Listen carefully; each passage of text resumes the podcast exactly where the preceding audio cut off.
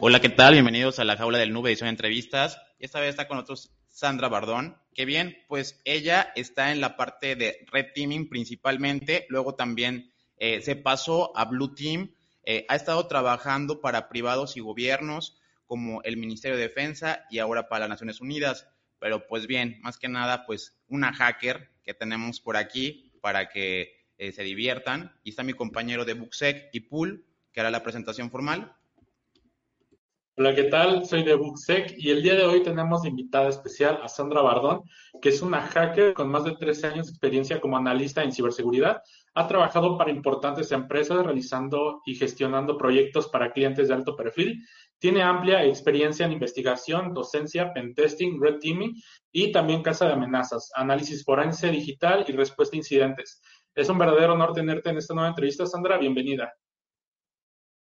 Muchas gracias, chicos. El honor es, todo mío. Un placer. Gracias a nuestro patrocinador Hack by Security podrán obtener un 10% de descuento en su nueva plataforma de formación en todos sus cursos con el código Jaula 10. En verdad, no se lo pueden perder.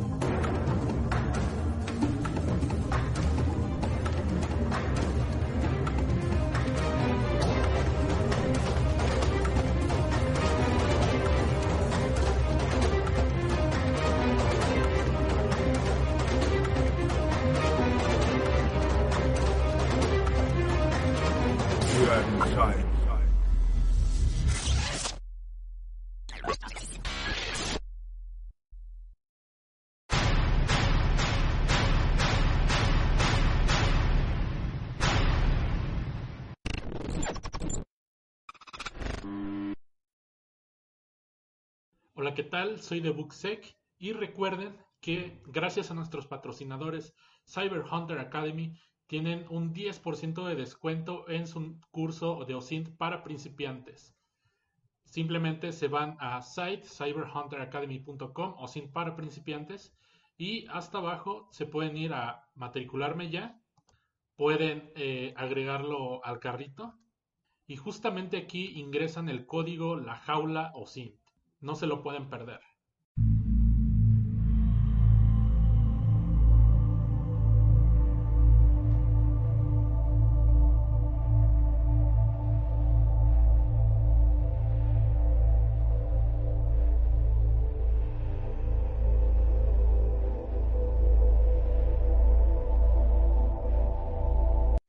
Bien, Sandra, pues nos gustaría preguntarte desde qué edad surgió esta inquietud por los ordenadores y ahora sí que aprovechando que pues tienes todo el perfil de hacker, ¿qué es para ti esto de los hackers o qué es un hacker y por qué decidiste irte por esta área? Vale, eh, bueno, creo que hay, digamos, como tres preguntas eh, envueltas en el mismo paquete. Entonces voy a intentar responder una a una porque creo que todo está relacionado, pero, pero hay ciertas diferencias, ¿no? Em, yo lo he dicho, digamos, muchas veces, siempre, eh, siempre que me hacen esta, pregunta o este estilo de pregunta, siempre digo lo mismo. Yo soy una persona extremadamente curiosa y lo he sido desde que era pues casi un bebé. Cuando era muy, muy chiquitita, eh, siempre me ha gustado saber el porqué de las cosas eh, para razonarlo todo y entenderlo bien, ¿no?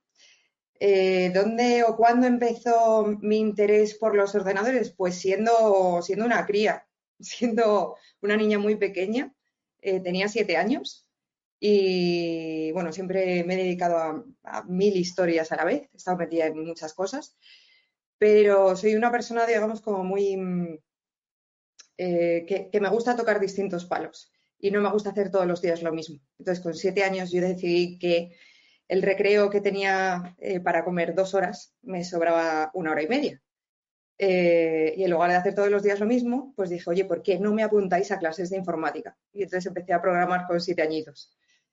Em, tiempo más tarde, cuando yo entré a la universidad y vi lo que había hecho con siete años, no me lo podía creer, porque eh, aunque no lo parezca, cuando los niños tienen una lógica eh, muy básica, pero que es muy, muy buena para programación. Entonces, si empiezas con cosas sencillas y tal, el tema se puede ir complicando. Eh, recuerdo que mm, Bueno, pues luego en mi comunión eh, me regalaron mi primer ordenador y tengo una foto que es fantástica, que es con el ordenador. Yo creo que tengo la sonrisa más grande que una niña puede tener, digamos, con esa edad. No sé cuántos años tendría. 10, 11 años, por ahí. En aquel entonces, Internet no existía, o al menos no había llegado a mi casa. Eso significaba que, y no tenía ningún libro. Eh, solamente tenía un libro de HTML eh, que mi madre le gustaba la informática y lo tenía en casa. Entonces, era base de prueba de error eh, yo empecé con MS2 y, digamos, por consola y a base de cargarme el ordenador 40 millones de veces, eh, que mis padres me echaran la bronca del siglo de tú lo, tú lo, te lo cargas, tú lo solucionas. Otras veces le robaba a mi padre, digamos, el destornillador y abría directamente eh, para ver, pues eso, todo lo que había dentro, ¿no? Mirar un poco la CPU, la RAM, no tenía ni idea de lo que era eso, pero me parecía maravilloso el poder desmontarlo y montarlo como los legos que yo hacía, digamos, eh, con, los que jugaba. Entonces, eh, cuando, luego, cuando luego vino Internet, pues fue también un reto el, no sé si lo, recordaréis igual que por lo menos nosotros aquí, pero cuando uno estaba en una llamada de teléfono no podías estar conectado a Internet y viceversa. Entonces era una lucha continua entre Sandra apaga el ordenador eh, que tengo que llamar a quien sea o estamos esperando recibir una llamada. Em, entonces, bueno, siempre, siempre ha sido, digamos, un poco esa mm, proactividad por mi parte de ser muy curiosa con, las tecnologías. Eh, antes de entrar en la universidad, pues no sabía muy bien qué hacer con mi vida. Eh, yo creo que todo el mundo a lo mejor nos preguntamos lo mismo. de ¿y qué voy a estudiar ahora? ¿Qué voy a hacer, digamos, cuando sea mayor o a qué voy a dedicar mi vida? Y bueno, pues hubo un, chico que me daba clases de, matemáticas y, física, que él siempre decía que no sabía qué hacía en mi casa porque lo entendía todo, pero era porque me lo explicaba muy bien, vaya. Y entonces él estaba estudiando telecomunicaciones y, me empezó a explicar, digamos, un poco cómo funcionan los diodos, transformadores, eh, todo este tipo de cosas. Empezamos a analizar circuitos juntos y dije, oye, esto mm, tiene buena pinta. Entonces eh, tiré por ahí directamente. Em, bueno, creo que hay una cosa que tenemos en común. No sé si todos los hackers o todas las personas un poco geek. Eh, he sido muy, muy, muy fan de todas las videoconsolas desde que era muy pequeña. Intentar sacar todos los trucos y, digamos, intentar saltarme algunas pantallas. Eh, pero desde que era pequeña se ponía la cara súper roja eh, de llevar muchas horas jugando y mis padres apagaban de botonazo, digamos, la consola. Entonces yo entraba en cólera y en pánico. Y, bueno, pues eh, siempre me ha llamado mucho la seguridad. Yo estuve un año estudiando, no solamente aquí en España, yo estuve en Holanda estudiando un año y en el que tuve la gran suerte de poder cacharrear de verdad por primera vez. Es decir, eh, montar una placa electrónica, pero no como se hace aquí en España en la universidad, sino allí en Holanda. Eh, ellos consideran que tú puedes leer un libro y que no hace falta que nadie te lo explique, que te busques la vida básicamente. Yo siempre he sido muy buscavidas. Em, pero que lo hagas de verdad. O sea, es decir, la placa eh, la creas tú con los químicos, eh, te pones a soldar, eh, te pones con el a, digamos, a diseñar absolutamente todos los, todos los caminos de, comunicación y demás. Bueno, podría tirarme hablando todo el día de eso. Entonces, yo creo que ha sido un poco un conjunto de todo. Y allí eh, tuve la oportunidad también de, empezar con algunas asignaturas un poco más en serio, no lo que yo podía chequear en foros y tal, de temas de seguridad. De hecho, yo antes de irme a estudiar allí, ya me, bueno, pues me llamaba muchísimo la atención todo este tema en mi proyecto fin de, una de las carreras que estudié, bueno, pues fue la teoría del caos aplicada a la criptografía que ningún tutor quería llevármelo porque no sabía nada de eso. Y dije, da igual, que yo me busco la vida yo sola, sin problema. Y, yo creo que ese es un poco eh, quizás el alma de, lo que podríamos llamar un hacker, ¿no? No tienes por qué ser un hacker simplemente a nivel de ser un pentester o ser un red teamer y demás, puedes ser un hacker de la vida, de tener esas inquietudes, de no darte por vencido, de ser, digamos, muy, quizá cabezota, podría llamarlo, ¿no? Eh, de, buscarse la vida por uno mismo, porque nadie va a venir a resolvértelo, y saber gestionar muy bien la frustración, porque nada, se consiga la primera. muchas veces te das eh, cabezazos contra, digamos, el mismo camino de lo que estás probando y no te das cuenta que justo tienes la solución muy cerquita tuya. Entonces, eso se puede aplicar con, ordenadores, todo tipo de tecnología y con cualquier cosa en, la vida en general, porque al final, cuando hablamos, por ejemplo, de mm, ingeniería social, bueno, esto está muy bien decirlo ahora, pero esto ha existido de toda la santa vida. O sea, es decir, al final también es saber negociar, también tener ese, esa picardía, ¿no? Para llevar a la gente a tu propio terreno, sin que se dé cuenta, además. Entonces, eh, son cosas cotidianas, por así decirlo, eh, o tener ciertas skills que a lo mejor no tiene todo el mundo, o que a lo mejor tiene ciertas personas, pero que aún no se han dado cuenta, porque no lo han potenciado del todo, ¿no? Entonces, eh, bueno, pues como bien habéis comentado, yo empecé en la parte de Blue Team. Me encantaba el forense, me encantaba. Eh, porque precisamente es eso, siempre me gusta saber el porqué de las cosas, cómo ha ocurrido, cuándo, de qué manera, o sea, es decir, tirar del hilo y, establecer ese timeline, ¿no?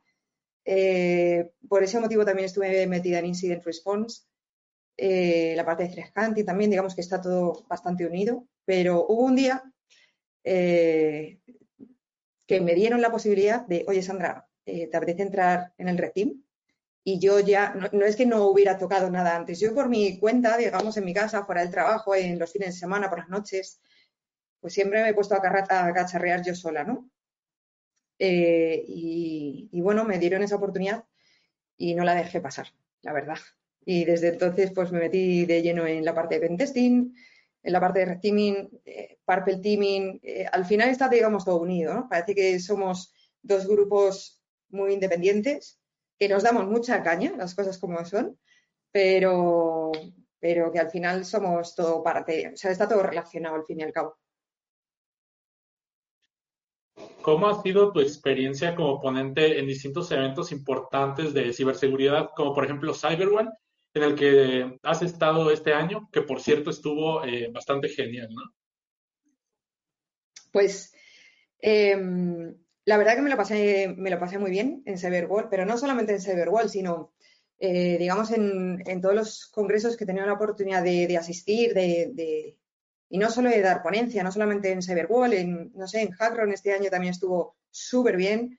Em, jornadas CCN, o sea, es decir, es que hay un montón de congresos cada uno, eh, digamos, tiene su chispa diferente, porque creo que eh, no es que esté orientado a un público objetivo distinto, sino que el enfoque puede ser distinto o, quizás a lo mejor algunos congresos son más técnicos, más, más más geek, eh, y otros congresos son más a nivel de gestión y demás, pero el alma de todos ellos para mí es el mismo.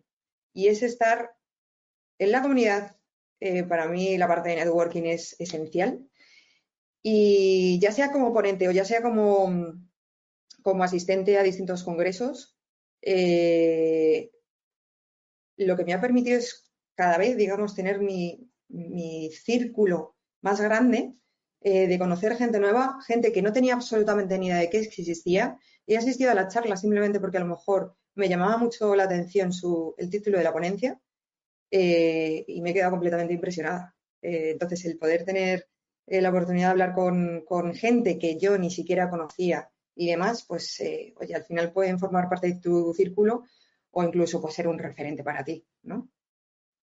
Así que también es, bueno, si puedo decir palabrotas, está de puta madre asistir a los congresos. Yo soy un poco adicta a ellos.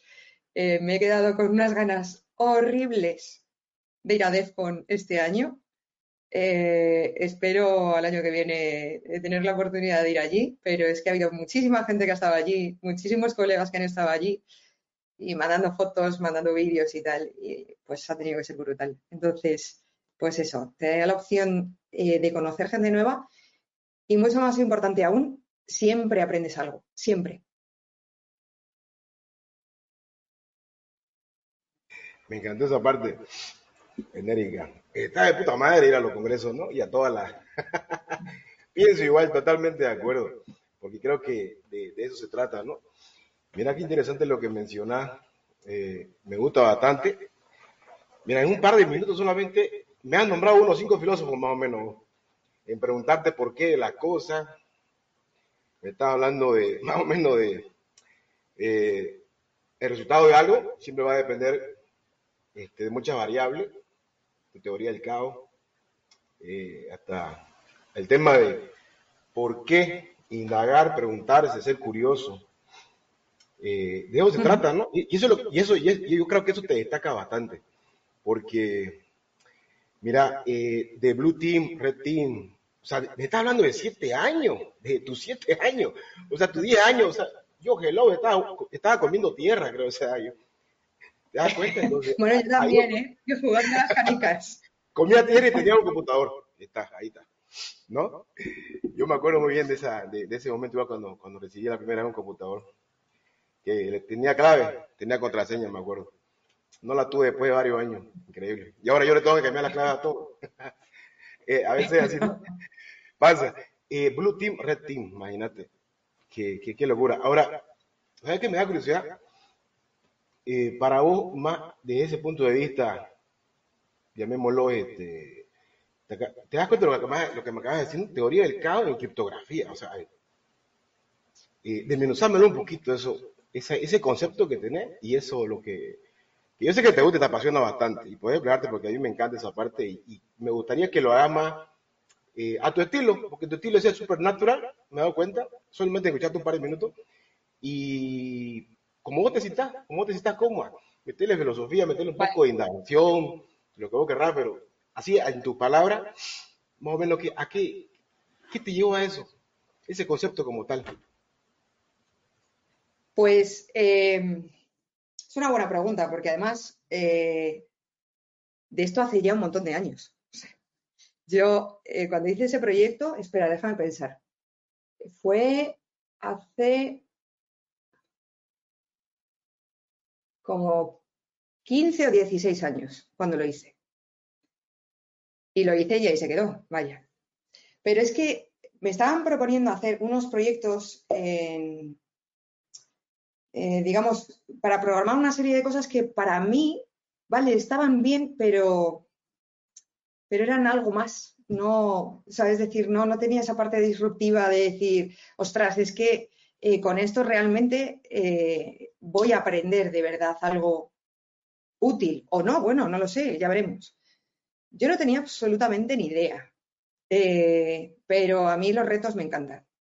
Eh, y yo no sé dar un no por respuesta. O sea, es decir, el no ya le tengo, voy a por el sí. Esa es mi filosofía. Entonces, eh, ¿por qué vi eso? Pues porque, no sé, visualmente, bueno, siempre me ha gustado la fotografía y demás. Y la parte de los fractales en la naturaleza me parecía curiosísimo. Y, a mí la parte de matemáticas siempre se me ha dado muy bien. Eh, quizás a lo mejor por el chico que venía a mi casa me explicaba de una manera súper práctica las matemáticas y, lo pillé enseguida. Y para mí las matemáticas era como hacer crucigramas, vaya, eh, me, encantaba. Eh, digamos que a lo mejor tengo la cabeza, digamos, un poco orientada hacia ese lado, ¿no?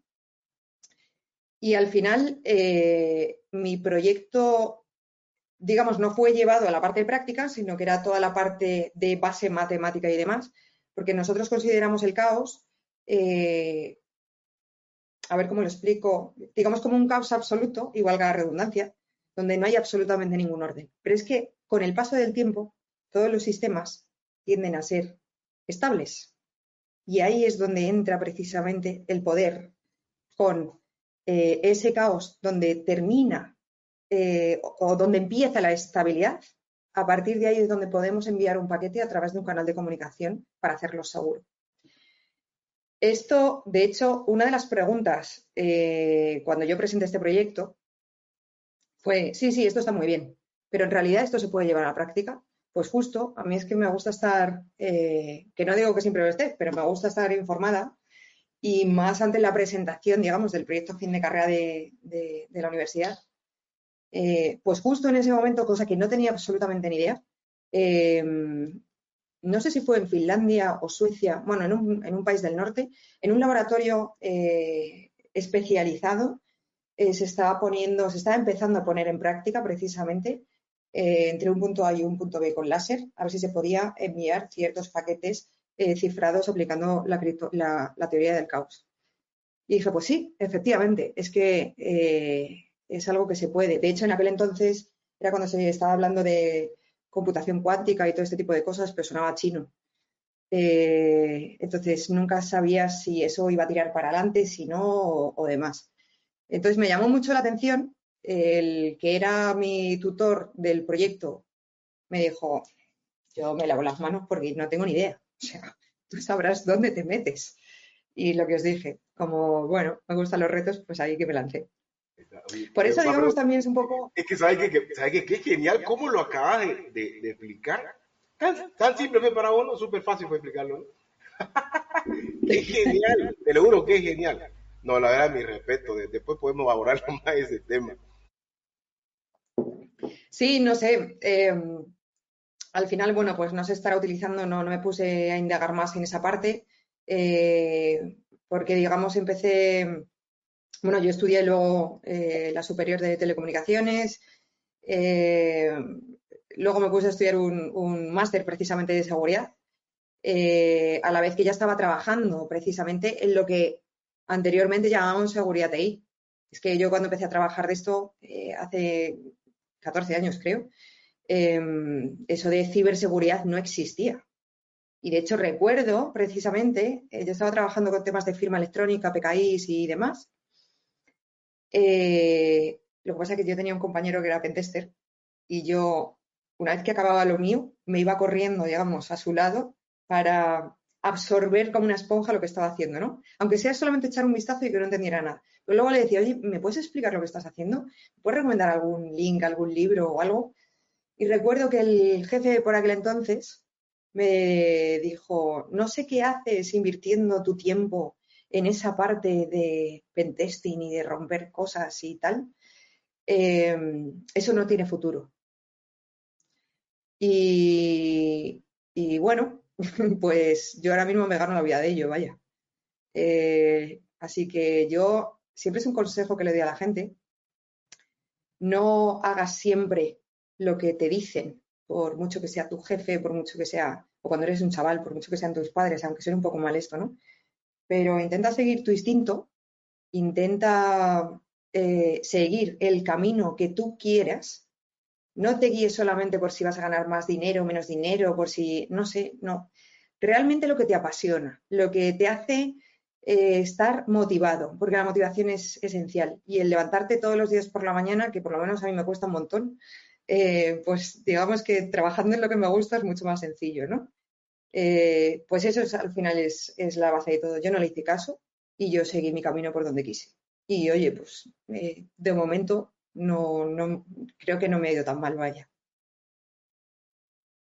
Has comentado bastantes puntos muy, muy interesantes, la verdad, desde pues esta cuestión, ¿no? De las tarjetas de circuito impreso que uno genera a base de cloruro férrico, esa es una parte bien padre, la parte de programación también es algo muy importante. Estas ciencias aplicadas, la, la cuestión de la, este, ¿cómo se llama esto? Matemáticas aplicadas justamente en ingenierías de datos, ¿no? O sea, también un mundo muy grande. De verdad es que has estado recorriendo como muchos puntos de vista de la informática, de la ciberseguridad, no hemos todavía tocado el tema de red, apenas estamos entrando en red, blue teaming, pero eh, la pregunta así de ley, ¿qué es lo que más te apasiona? Creo que es el red teaming por lo que acabas de decir, pero sí, ¿qué es lo que más te apasiona y cuál es el por qué? Eh, de entre todo lo que he tocado, lo que más, lo que realmente a mí me mueve el alma, eh, que me hace vibrar, es la parte de red teaming sin dudarlo. ¿Y por qué? Pues porque cada día es distinto. Todo es un reto. Todo. Y mañana no va a ser igual que hoy. Y el siguiente ejercicio de red no va a ser igual que el anterior. Es todo tan dinámico que estás continuamente aprendiendo. Y es que ella es una persona, como ya os he dicho desde el principio, muy curiosa. Eh, entonces, yo si entro en monotonía, me aburro y pierdo el interés. Y eso en red no pasa, nunca. Y aparte, no sé, tiene esa parte como más,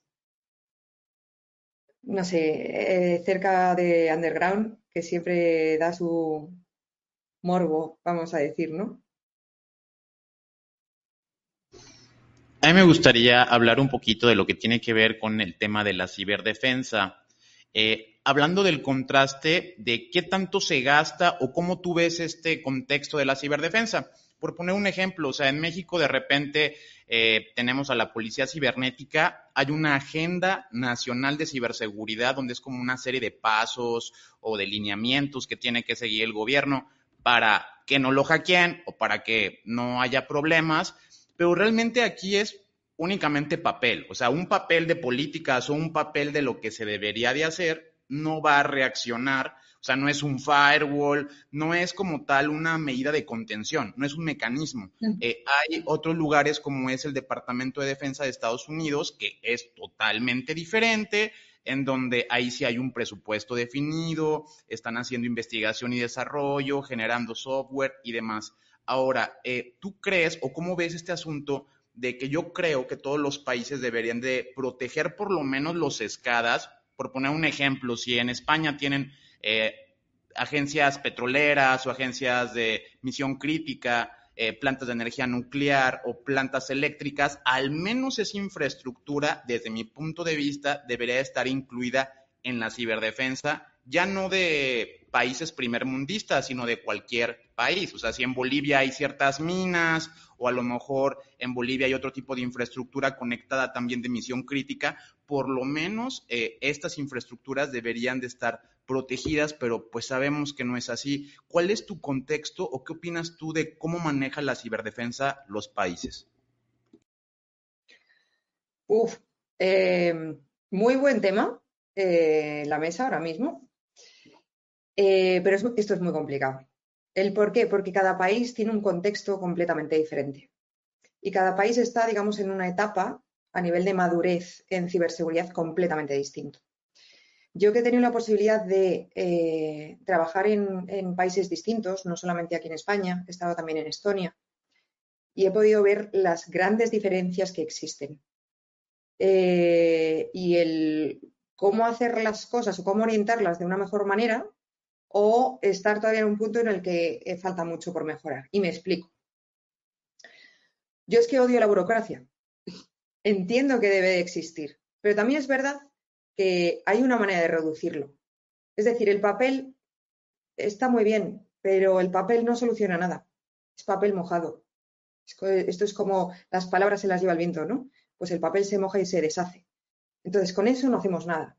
Y no es solamente cuestión de em, invertir eh, o tener tal presupuesto y entonces por eso nos gastamos tanto en, en firewall, tantos en CM, tantos en endpoints, tanto. O sea, los recursos, que son las personas con ciertos skills eh, muy determinados, también son muy importantes, no solamente la tecnología. Esto es un conjunto, digamos, de, distintos actores. Eh, evidentemente todo depende de un presupuesto. No podemos comparar el presupuesto de Estados Unidos con el de otros países. No, pero también es verdad que no podemos comparar que ellos llevan muchos años preparando esto. Que ellos tienen, eh, digamos, dentro del ejército una unidad específica para temas ciber, pero no solamente Estados Unidos sino también hay otros tantos eh, países igual. Eh, entonces, eh, a mí no me gusta, digamos, comparar países, ni me gusta comparar, por ejemplo, distintas unidades en una empresa o, comparar distintas empresas, porque creo que las comparaciones nunca son buenas. quizás sí me gusta fijarme en quién está mejor para yo llegar ahí, ¿no? Entonces, volviendo, digamos, un poco al, tema del papel, se pueden hacer las cosas, porque yo lo he visto, sin tanto papel, sin tanta burocracia y sin tantos pasos para llegar a la parte técnica y ser lo más productivos posibles en el menor tiempo posible. Esa es la clave. Eh, y hay países, o sea, Estonia lo está haciendo. Y al final fue porque recibieron, perdonadme la expresión, un ostión enorme en, en 2007 con el blackout que hubo en teoría fue Rusia, pero que, eh, digamos, confirmación 100% no la hay. ¿Y eso por qué ocurrió? Pues porque, eh, digamos, tiraron abajo algunos monumentos eh, rusos o prorrusos. y bueno, ellos venían de hace unos años de, bueno, pues de estar, habían obtenido hace poquitos años la independencia por completa de Rusia, ¿no? Entonces, digamos, hubo una reacción y hubo un blackout de todo el país. ¿Os podéis imaginar el no poder eh, sacar dinero del banco, no poder... es que al final no puedes hacer nada porque está, no, voy a decir todo, pero casi todo conectado. Entonces, ¿qué es lo que ocurre? Que se pusieron las pilas. Y se pusieron las pilas para hacerlo bien, hacerlo rápido, porque necesitaban esa rapidez. De hecho, por eso se creó allí el, fue uno de los motivos, vaya, el Centro de Excelencia en Ciberdefensa de la OTAN, pero es el país el que se puso las pilas. Y evidentemente yo no puedo comparar Estonia con Estados Unidos, no puedo comparar Estonia con España, no puedo compararlo con, o sea, no se puede comparar con ningún otro país porque nivel de madurez es distinto, presupuesto es distinto, eh, número de ciudadanos es distinto. Eh, no es lo mismo implantar una solución digital para un millón de personas que para 10 o para 57 o para... Entonces, y los contextos son distintos. Pero si un país ha podido, oye, ¿por qué el resto no? Vamos a dejarnos de eh, tantos papeles. Yo es que soy un poco más pragmática y a tiro hecho, y eso lo aprendí muy bien allí en Estonia, porque son muy así. Em, entonces, digamos, ese es mi consejo o mi punto de vista, digamos fijarnos en quién lo está haciendo realmente bien y, que, digamos, van a, por todas, eh, cuando a nivel de arquitectura y demás, eh, que yo lo he podido conocer, está muy bien hecho, está bastante bien securizado, eh, pues vamos a fijarnos en quién lo hace bien, ¿no? Si esto no es cuestión de inventarnos nada que, que otros no hayan hecho. Entonces, en lugar de darnos con el látigo de es que todavía seguimos intentando arrancar y demás, es que todo el mundo ha empezado por el principio. Eh, depende de cada gobierno o de cada país el elegir hacerlo de la manera lenta y quedarnos en tortuga y no despegar nunca, o, decir, mira, vamos a, con el presupuesto que se tiene, porque muchas veces se, eh, digamos, se dice que es que, claro, como no tenemos dinero, pues no se puede hacer nada. Uf, se pueden hacer muchas cosas. proyectos open source hay mil eh, búscate gente muy buena eh, que siga con esa parte o, que sepa integrar distintos proyectos open source. O sea, es decir, si es que eh, alternativas hay un montón. Solamente que querer eh, contratar o involucrar a gente realmente potente, confiar en ellos y tirar para adelante. Al final la burocracia creo que no es buena para nadie. Una herramienta que es muy buena y famosa es Cobalt Strike Digo famosa porque sale mucho en notas, por ejemplo, que cierto grupo de cibercriminales utilizan este software. ¿Podrías explicarnos sobre qué es Cobalt Strike? Y sé que muy probablemente nuestro público quiera probar esta herramienta, entonces, ¿de qué manera podríamos eh, obtener? Vale. Eh, bueno, a mí Cobalt Strike me flipa. Eh, y a mucha otra gente también. A mí, evidentemente, por la parte de Red Teaming, al final es un, es un framework, un command and control. Es de pago, no es gratuito. Es de pago y si no recuerdo mal, creo que está por los 3.500 dólares anuales por usuario. Bueno, no, no voy a decir por usuario, por servidor levantado. ¿Vale? Entonces cada uno dirá, bueno, pues con 3.500 euros ya es más que suficiente. Yo personalmente, para ejercicios de red utilizo cuatro o cinco servidores eh, o más, solamente yo. Eh, y diréis, ¿por qué?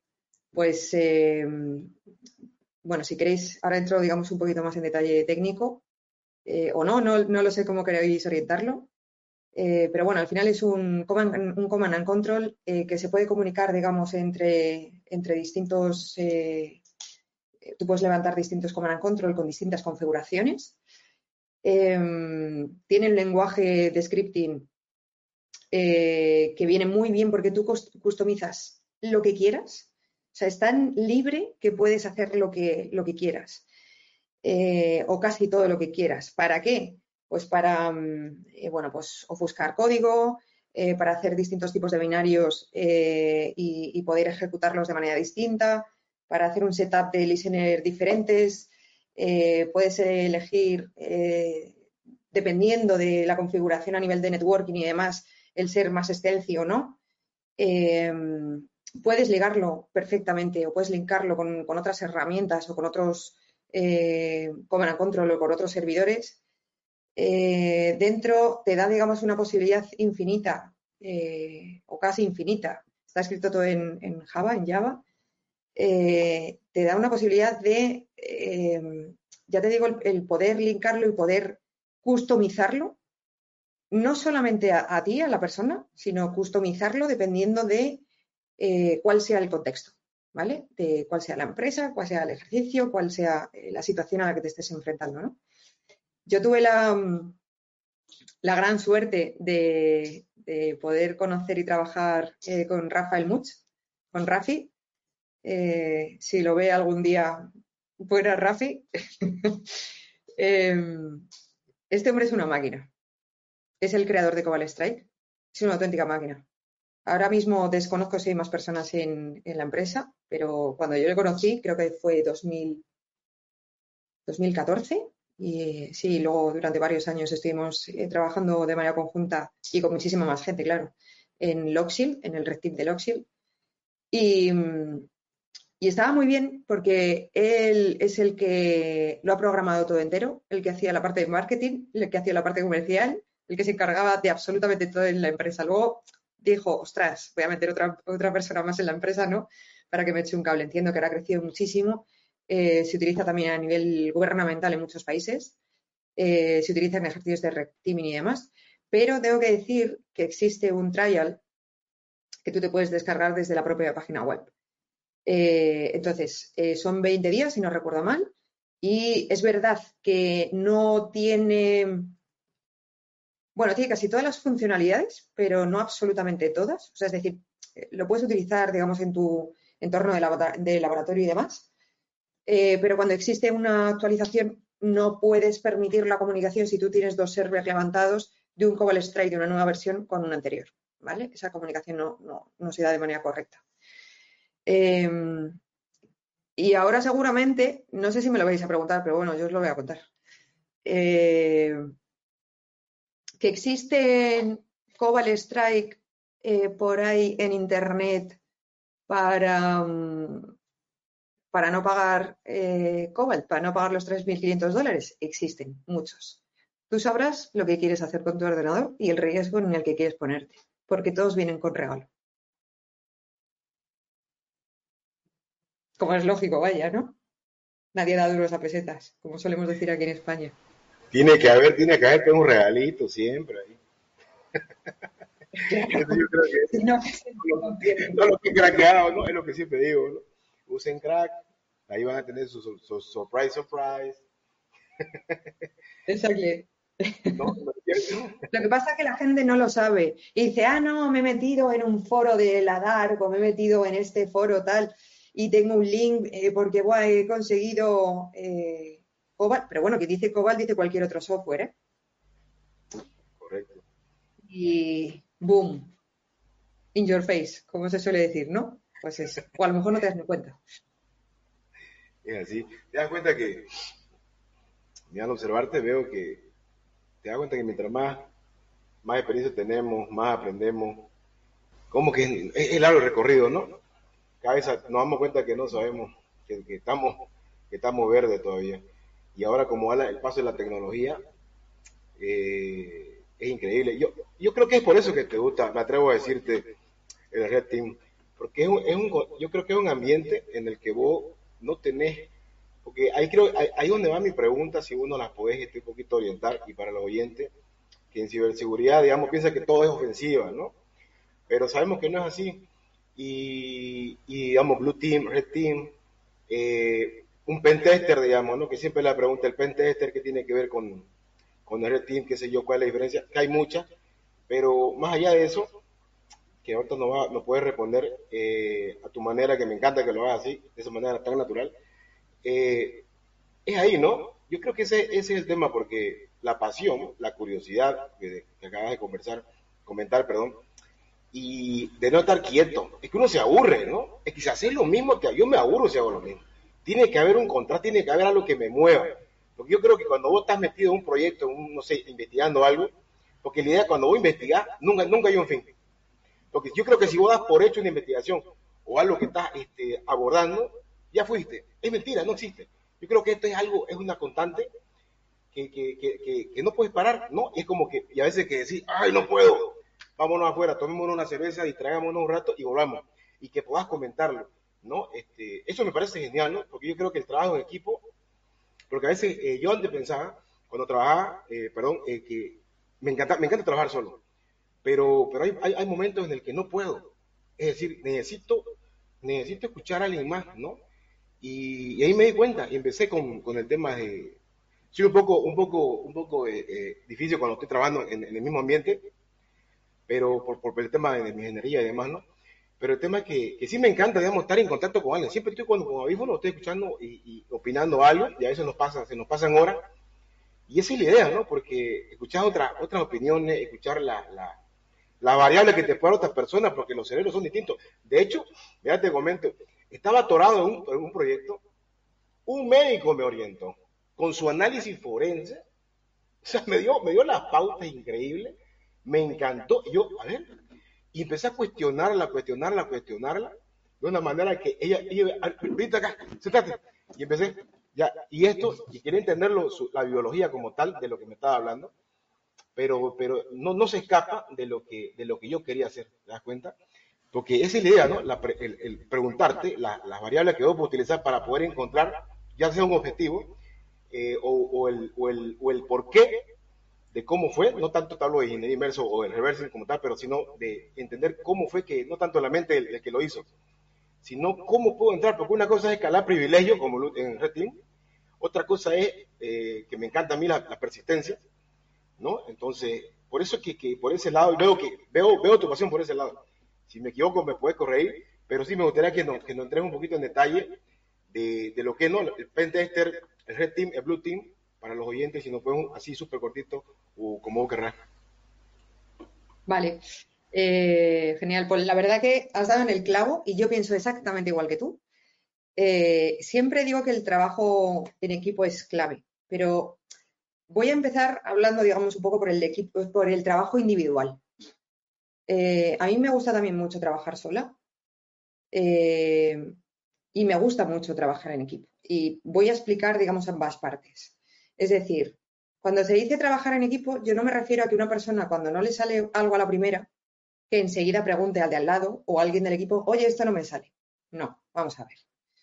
Acaba todas tus posibilidades, tira por todos los caminos que tú creas, aunque te tires un mes y que estás ya loco de decir, madre mía, es que ya, no puedo más. Eh, digamos, gestionar esa frustración también es muy importante, ¿no? Eh, y el no, no darse por vencido, que era lo que comentaba al principio de, cuando estábamos eh, charlando. pero cuando llega un momento en el que dices, ostras, no se me ocurre nada más. Bueno, pues es que a lo mejor hay otra persona que ha pasado por lo mismo que tú o que no ha pasado por lo mismo que tú, pero tiene otro punto de vista dos cabezas piensan más que una, cuatro ojos ven más que dos. Cuando estás en exploiting, o que también al final es, eh, es estar con el debugger y demás, y dices, oye, mira, tengo los ojos quemados, eh, mira a ver si le echas un ojo y tú ves algo que yo no veo. O, mira a ver si algo estoy haciendo mal, ¿no?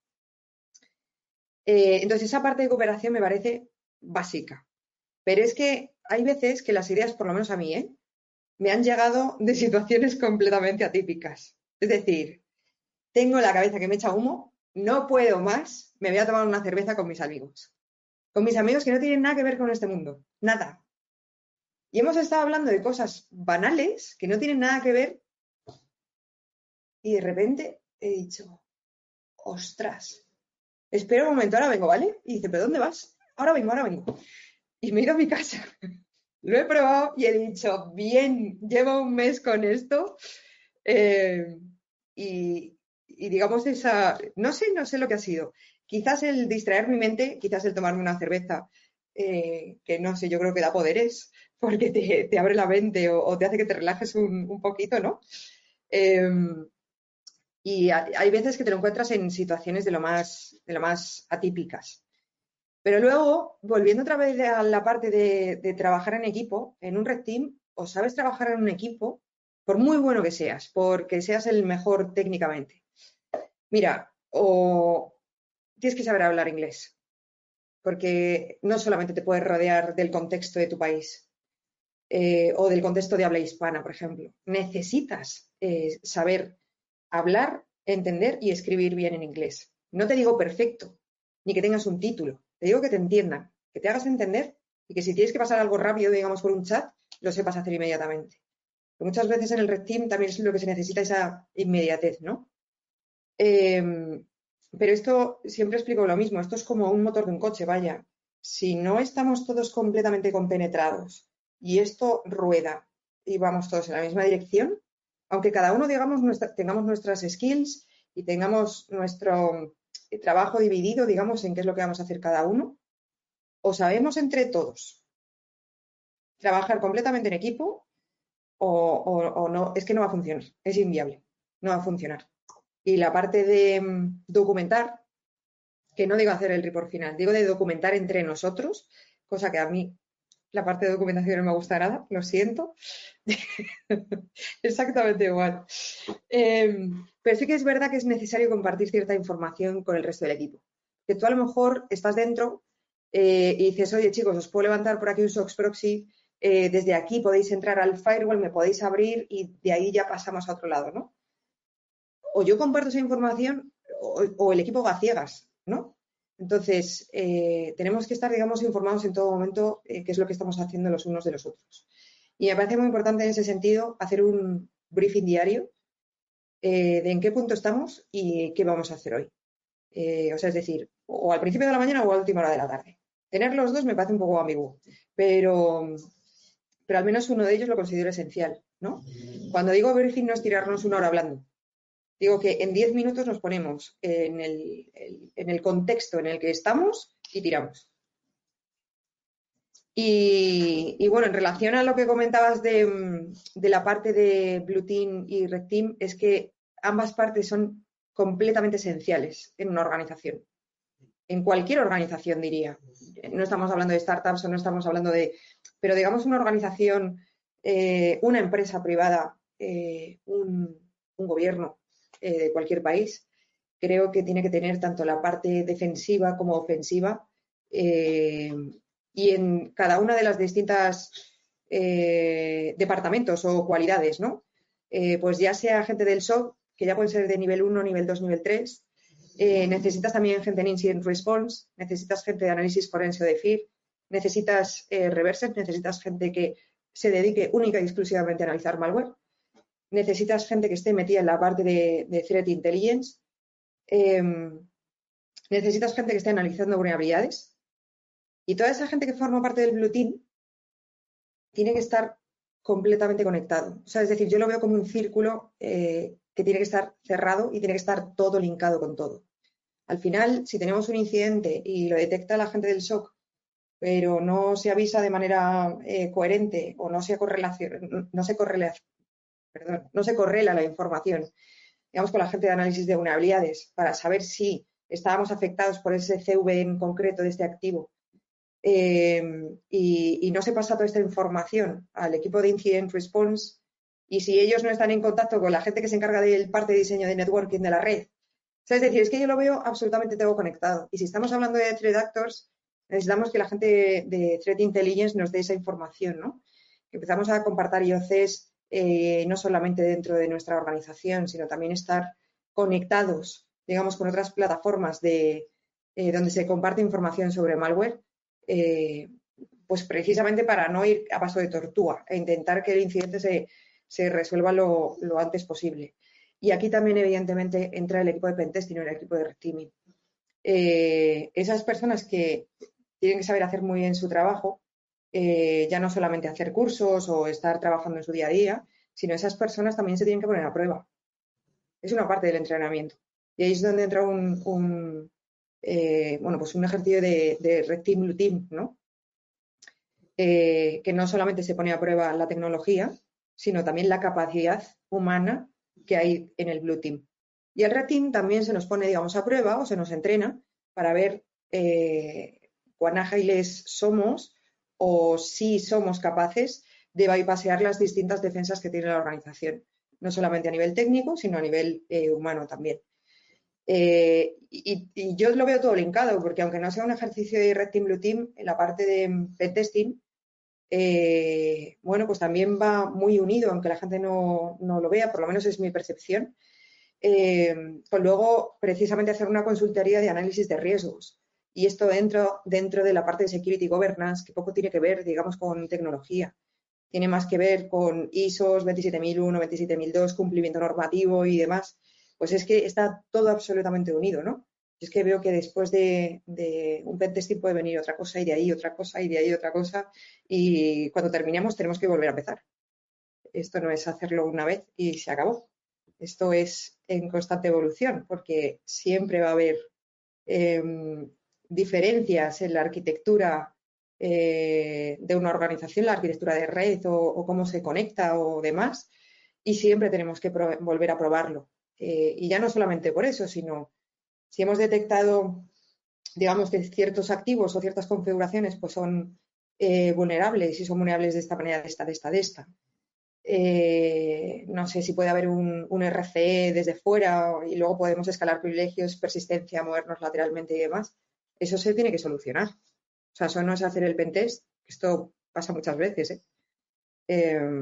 haces el pentest, haces un informe de la leche te curras un informe eh, técnico con una cantidad de detalles increíbles, luego dices, oye, mira, que estamos aquí para echaros un cable, que aquí no hemos venido a pasar un examen a nadie, pero, pero de verdad que si te puedo echar una mano, ¿sabes? En decirme, oye, ¿cómo harías mejor esto? Pues mira, yo sepárame el, el DHCP del DNS, pónmelo en dos servidores distintos, no me los juntes. Eh, no sé, ciertas recomendaciones, pues siempre intentamos hacer luego esa parte de consultoría a continuación. Pero no sirve de nada si no se ponen medidas para solucionar todo esto que te estoy eh, planteando en un informe, ¿no? Entonces, esto hay que repetirlo de manera periódica y a veces te encuentras que el resultado es igual que el de hace dos años. Entonces, eso no tiene mucho sentido, ¿no? Eh, al final, lo que os decía, yo lo veo todo conectado y estamos todos dentro del mismo equipo, pero con, con capacidades distintas, diría. Wow, estuvo, la verdad es que muy. Bueno, yo os he dado aquí una charla, me he enrollado un montón, lo siento. No, está perfecto, y la verdad sí empato en muchas cuestiones. Esto, esto de, no, no es que sea lo más memorable ni lo que quiera enfatizar más, pero lo de la cerveza sí ayuda con la creatividad, eso sí, como que abre esta cuestión de creatividad, sirve mucho la, lo que es la cerveza, y si lo que quieres es al contrario, no estar tan disperso y estar más enfocado, pues para eso el café. Ese es como el truco de, de eso. Pero bueno, e, es, es muy, muy importante. tomarse una cerveza a las 8 de la mañana no es muy normal tampoco. No, ah, en México sí lo acostumbramos a veces. Ah, perfecto, Sí, sí, sí. Está, está padrísimo toda esta cuestión de cómo tú estructuras toda tu organización de ciberseguridad. Bueno, toda la ciberseguridad dentro de la organización, ¿no? Cómo las distintas áreas se comunican, llegan a generar como todo el proceso para que de manera eficaz y oportuna se puedan resolver incidentes, ¿no? Incluso prevenir, que pues es lo que se busca simplemente, ¿no? Lo primero es la prevención. Ya si la prevención no bastó, pues bueno, ya venimos a ahora la contención de, de esa, eh, de esa posible brecha o incluso pues ya a este la cuestión esta de, pues remediar, ¿no? La remediación de pues la brecha que se llegó a explotar. Sin embargo, el problema a lo que nos enfrentamos distintos eh, pues rubros de, de lo que es ciberseguridad es la cuestión de que se sigue viendo la ciberseguridad como un lujo, como algo que no se tiene que gastar porque pues yo para qué, yo por qué, ¿Qué, ¿cuál es tu sentir en este, en este momento? Eh, digo, ahorita estás trabajando ya, ya este, formalmente con estas empresas, pero no te ha tocado esta cuestión de empresas que dicen, pues es que no voy a gastar eso, no tengo presupuesto, prefiero el invertir en esto y en esto, no tengo para ciberseguridad en este momento. A ver, eh, yo creo que también eh, todo eso que, bueno, que estás mencionando que es una realidad, depende, digamos, mucho del contexto o de la madurez en ciberseguridad que tenga el país, ¿no? Entonces, eh, eso sí que es verdad que ocurría en España eh, hace unos cuantos años, eh, cuando yo creo que lo llamábamos seguridad TI en lugar de ciberseguridad, que se veía como un gasto y no como una inversión. Y es más, casi nadie mm, planeaba o, planteaba el dedicar parte del presupuesto general de una organización o de una empresa eh, para seguridad. Porque no, ¿para qué lo voy a poner si no nos pasa nada? ¿No? Bueno, no nos pasa nada, a lo mejor es que no te das cuenta, eso para empezar. Eh, y que efectivamente ahora, digamos, hay cada más dispositivos conectados que, antes. Entonces, eh, digamos, hay más activos vulnerables de una organización de cara hacia afuera. Entonces, depende, digamos, mucho de, la madurez que, tenga cada organización. Pero sí que es verdad que, bueno, pues para algunos clientes em, te pueden decir, este es mi presupuesto, y como he comentado antes, con el presupuesto, a ver, no, no se puede hacer magia, pero sí que te puedes buscar las maneras de priorizar y en base a eso, eh, cada año, con ese presupuesto que hay para seguridad, y que vean, digamos, el ROI, el, retorno de inversión precisamente de, lo que se ha invertido eh, y que no es dinero, eh, dinero que esté en un bolsillo roto, ¿no? O sea, es decir, que, se tira a la basura. Entonces, yo creo que esa también es una parte muy importante que nosotros debemos impulsar eh, a nivel de, dirección en muchísimas empresas, eh, que esto no es cuestión de, mm, gastar dinero, eh, sino que es mejor. De hecho, fíjate, esta fue una de las preguntas que me hicieron, creo que fue en Hackron este año, en un congreso de ciberseguridad en Tenerife, que me decían que qué consejo le podía dar a un CEO precisamente para que invirtiera en seguridad. y yo, mi respuesta, y, voy a utilizar la misma porque creo que es muy gráfica, ¿no? Eh, esto es como la vida real y no voy a hablar de nada de ordenadores. Recuerdo perfectamente, eh, bueno, que en un sitio en concreto, eh, pues había unas escaleras, era un piso, ¿no? En el que convivían gente mayor, adultos, niños pequeños y demás. Bien, siempre se decía que había que tener, que había que poner, digamos, unos barrotes, ¿no? O una valla, porque era, digamos, así un poco en círculo para subir entre los distintos pisos. No, nunca hay presupuesto para eso. Otras cosas eran mucho más importantes y a lo mejor eran cosas que no tenían importancia. Pero como se habían hecho de siempre, pues ¿para qué vamos a cambiar, no? Hasta que un niño se, cayó eh, y, se hizo mucho daño. Entonces, luego se pusieron las barreras, se pusieron los barrotes, para que no volviera a ocurrir. Es decir, siempre reaccionamos cuando ha ocurrido algo y no eh, reaccionamos de manera preventiva. Eh, y eso va muy linkado, digamos, a la madurez de, ciberseguridad que tenga la organización, el país, el Estado o la empresa privada. Y esa también, digamos, es un poco nuestra labor de intentar explicarlo de una manera sencilla, eh, pero bueno, que hay que dedicar cierto, cierto presupuesto precisamente a esto, porque si no llorarás.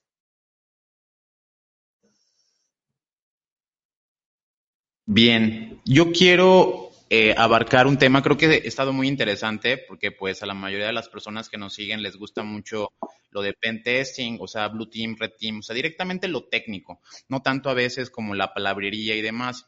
Ahora, precisamente refiriéndonos a eso de la técnica, hay solamente dos eh, perspectivas o dos cuestionantes que quiero sacar eh, que me gustaría saber tu opinión.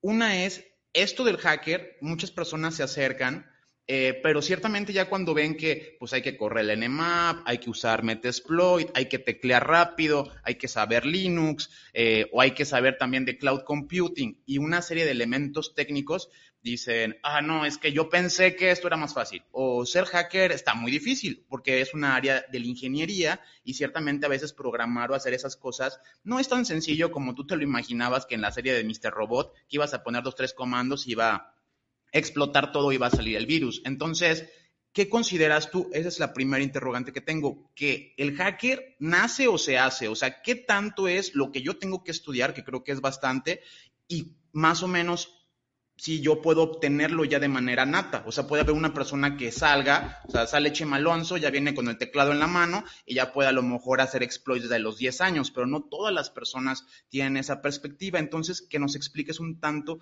qué tanto es talento o qué tanto es algo nato y qué tanto consideras tú que puede llegar a ser técnico. Y desde el segundo punto de vista que quiero abarcar, pues estuvimos hablando ya un poco de metodología. De hecho, me gustó mucho el comentario de Rama y cómo lo estuvieron abordando en el punto de vista de que a veces la gente nomás es pentesting, pentesting, pentesting, tú mismo nos lo comentaste, y luego regresas a evaluar que hayan mejorado, hayan hecho un plan de remediación o hayan elevado la ciberseguridad, y resulta que no. Entonces, a veces ¿qué consideras que podría ser el, un buen desarrollo, un buen pentesting? ¿En qué tiene que terminar? O sea, porque a veces el pentesting es, te entrego el reporte, lamentablemente creo que así viene la mayoría de las metodologías, es la entrega del reporte de pentesting, pero ya no incluyen eh, el vuelve a hacerlo, porque eso ya entra como el security eh, development life cycle. Entonces eso lo integran a veces en los ciclos de desarrollo, pero no está esta perspectiva de estarlo haciendo.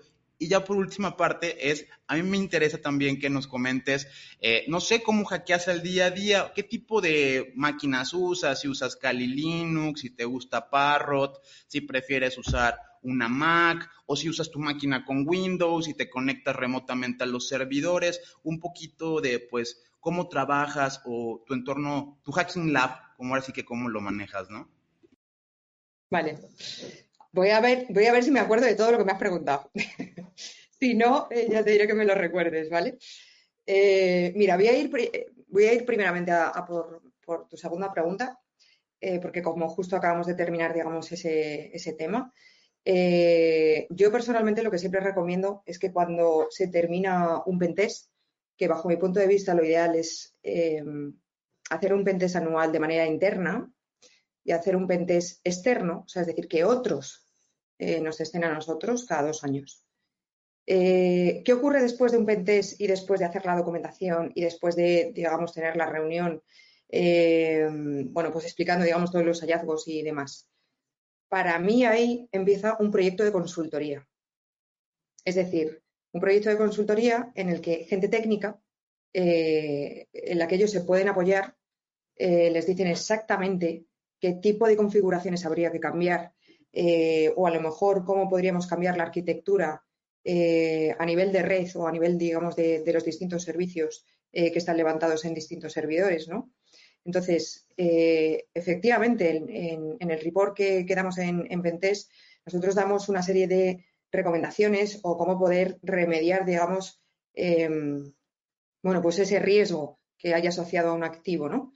Pero, pero más allá de eso, es verdad que hay muchas eh, empresas o el, departamento técnico, digamos, de, muchas empresas o de muchas organizaciones que me dicen, está muy bien, pero es que no sé cómo llevar esto a, la práctica, ¿no? ¿Cómo, ¿Cómo, lo hago? Pues bajo mi punto de vista, ahí entra la parte de consultoría, que también es eh, gente técnica, en la que eh, les pueden ayudar, digamos, con esa configuración o con ese diseño nuevo que haya que hacer de, red porque haya que introducir nuevos elementos porque haya partes eh, no sé, un ejemplo muy básico es que a lo mejor tienes en un servidor eh, distintos servicios levantados. Yo eso, por ejemplo, no, no, no, lo veo la mejor, digamos, la mejor orientación. Yo veo un servidor, un servicio, canales cifrados, base de datos cifradas eh, y siempre testear, testear, testear. Eh, entonces yo, ese digamos, veo es, es el, ciclo y evidentemente de manera interna todos los años continuar con esa parte de, de Pentes. Pero no solamente dejarlo en el Pentes. Eh, yo creo que es muy importante también hacer un ejercicio de red team y en ocasiones sin avisar. Solamente avisar a personal clave de la organización. Porque si tú avisas, eh, digamos, la gente del SOC va a estar completamente alerta de, ostras, estos me van a entrar y tal, entonces, yo lo que quiero es que ellos no se den cuenta de que están en un ejercicio, sino que es la vida real, ¿no? Eh, yo creo que esa parte también es, importante y hacerlo, digamos, muchas veces, eh, bueno, pues en horarios no habituales o en periodos no habituales como puede ser verano, navidades y, temas así.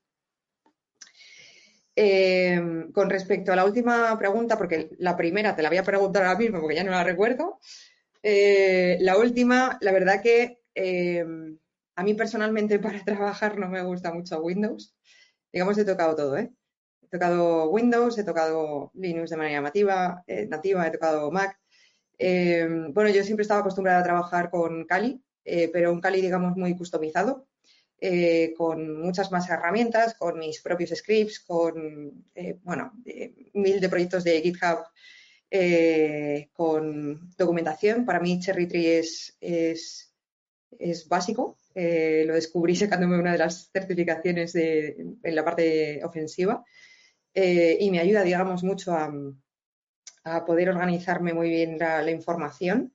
Eh, pero estoy abierta, digamos, a probar todo tipo de, distintas soluciones y demás. Al final necesitamos saber, digamos, un poco de todo. Y creo que esta era la primera pregunta. Mira, la parte de pentesting o la parte de red no es fácil. Eh, y si a, la, pregunta, digamos, exacta de si un hacker nace o se hace, yo creo que nace, pero luego también se tiene que hacer. Es decir, eh, nadie con, como comentabas, decías de, bueno, es que Chema sabía hacer un exploit con 10 años.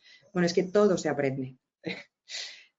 nadie nace aprendido, absolutamente nadie. Es verdad que, digamos, eh, hay gente que tiene una serie de cualidades y que se le puede dar mejor eh, un campo u otro. Y eso no significa que seas mejor o peor, simplemente que a lo mejor en la parte en la que, oye, pues eres muy potente, si te gusta, vete a por ello. Pero eh, es como muy underground, está todo, es, es, todo como muy, ahora mismo mola mucho decir que eres hacker, ¿no? Eh, la gente se piensa que te bajas una herramienta de Internet o te bajas Kali y dices, no, es que yo estoy utilizando Kali.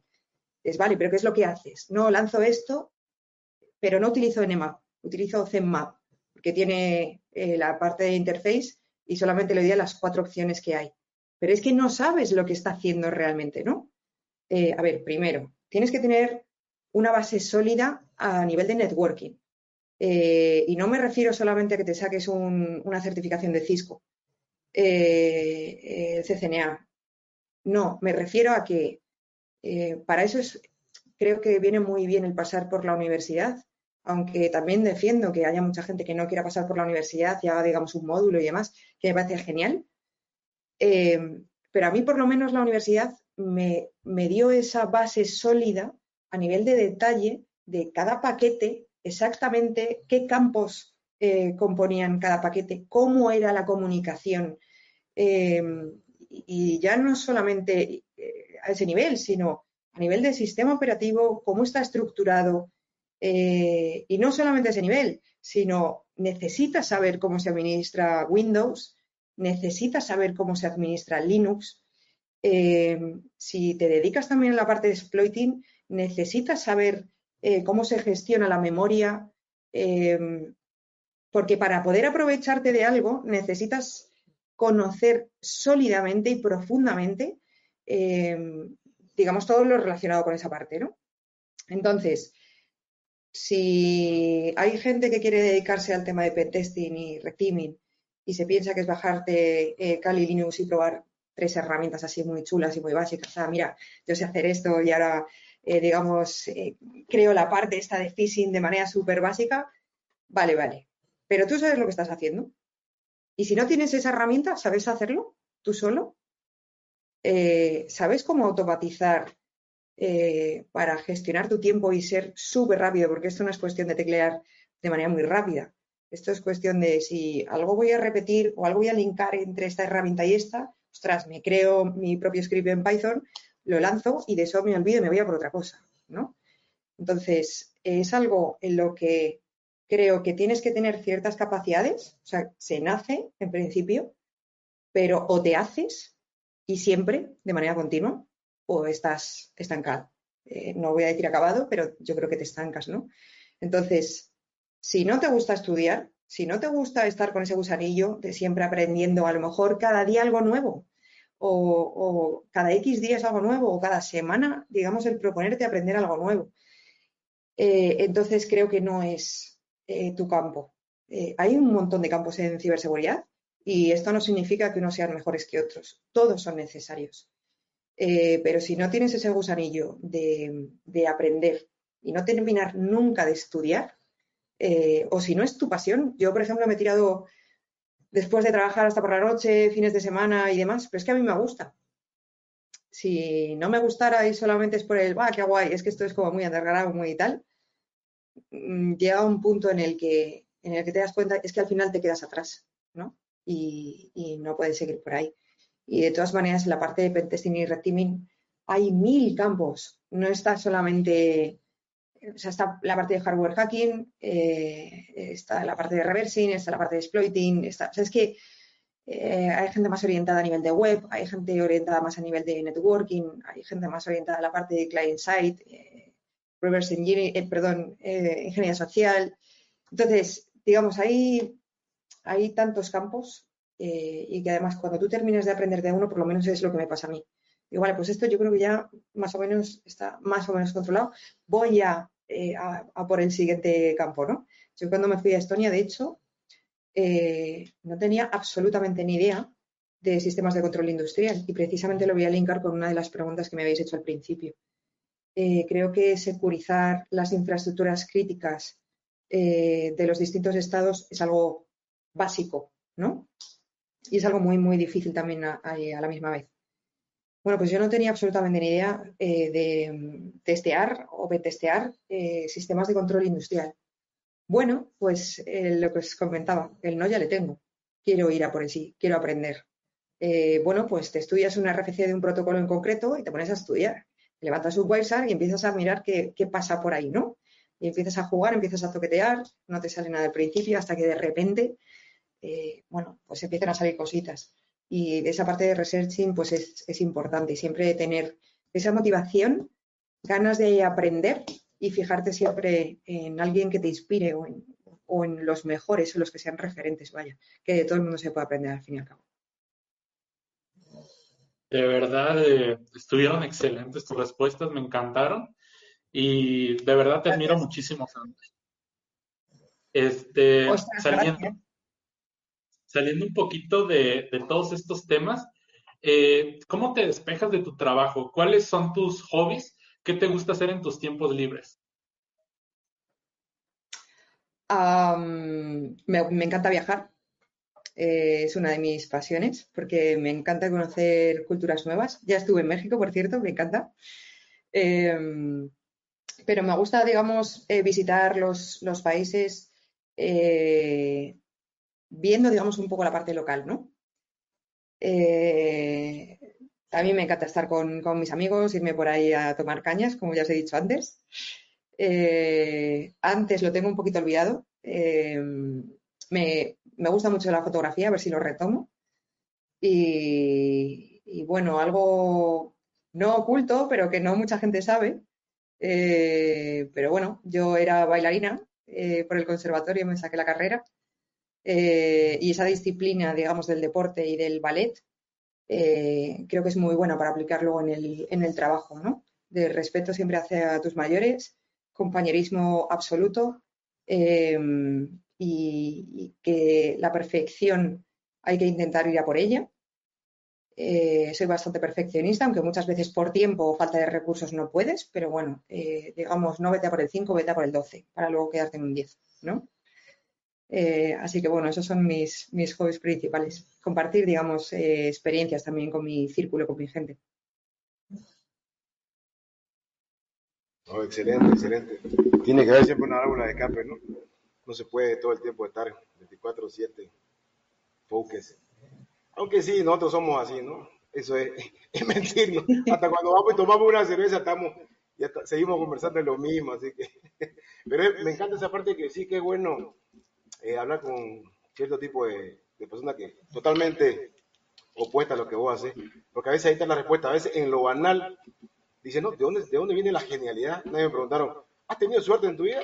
No, yo creo que no es suerte, yo creo que son 16, 20 horas de trabajo, eh, una 99, 1% de iniciativa y 99% de constancia, y sobre todo el, querer hacer las cosas y seguir preguntándose lo que siempre, lo que, lo que acabas de mencionar, me parece oportuno, más allá de lo técnico y demás, como, como bien sabemos.